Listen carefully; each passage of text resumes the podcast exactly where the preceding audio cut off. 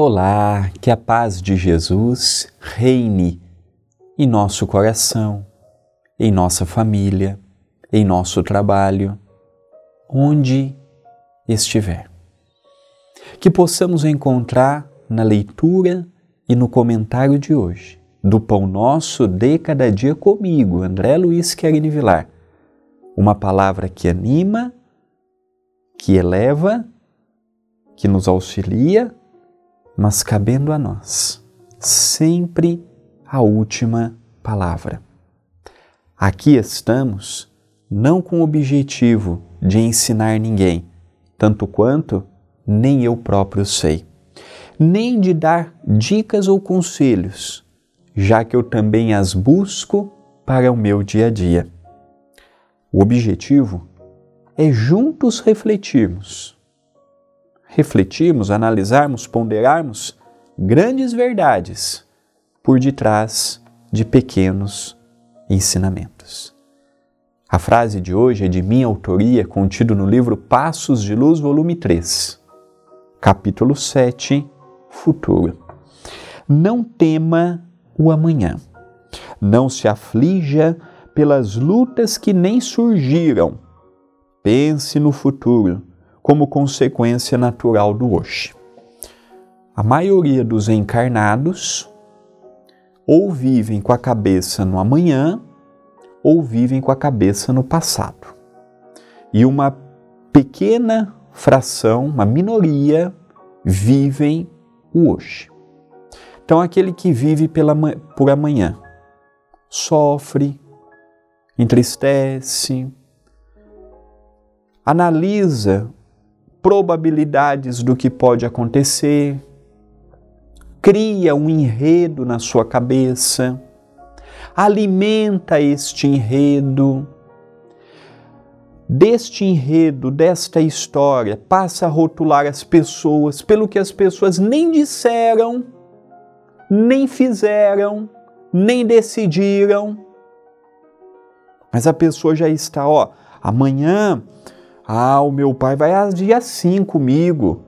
Pior do que isso, vai fazer aquilo e aquilo outro.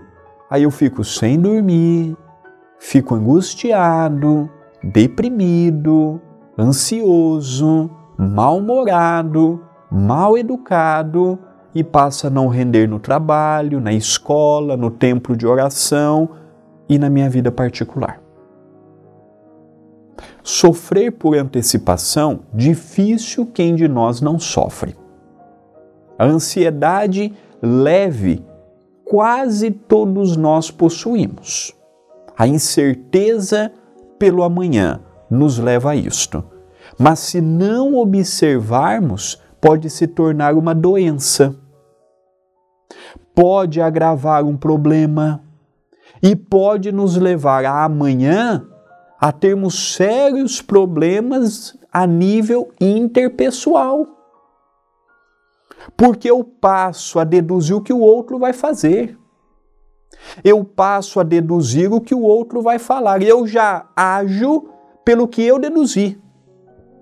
Eu não vou pedir porque Fulano vai me falar assim. Mas você não pediu, como é que ele vai te falar assim? Eu não vou fazer, senão vai sofrer isto. Mas como é que você vê esta probabilidade? Então vamos criando aqueles medos, fantasias qual tipo de espírito que anima essa situação em nós? Espíritos que também não querem nada com nada e começa a dizer assim: "E André, ó lá, ó, aquilo é um sinal para você. E André, ó, aquela frase lá serve para você, ó, tá querendo te dar uma, ó, aquela brincadeira, foi pensando em você. E aí eu falo, nossa, é verdade, ele falou para mim, ele brincou comigo, ó, oh, aquela negócio deu a entender. Ou vivo no passado. Nossa, eu não podia ter feito, não podia ter falado. Ah, e agora, como é que eu ajo?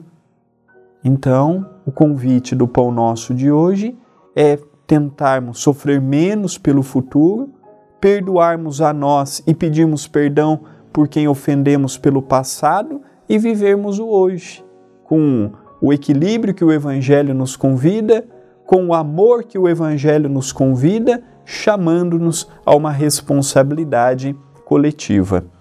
Pensemos nisto, mas pensemos agora.